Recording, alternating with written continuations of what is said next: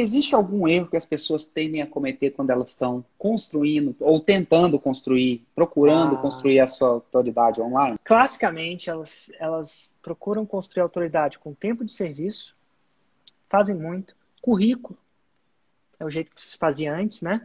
Tempo de serviço, currículo. É... quando eu falo currículo, são qualificações, PHD, onde se formou, aquela coisa toda. E é, elas é superestimam, olha só, elas superestimam currículo e tempo de serviço e subestimam, então o erro é superestimar, não quer dizer que esses currículos e tempo de serviço não quer dizer que traz autoridade zero. Eu falei que não é o que mais traz autoridade. Então eu estou superestimando isso aí, estou subestimando conteúdo e resultado. São, é, e é a combinação dessa superestimação e subestimação que compõe o maior erro deles.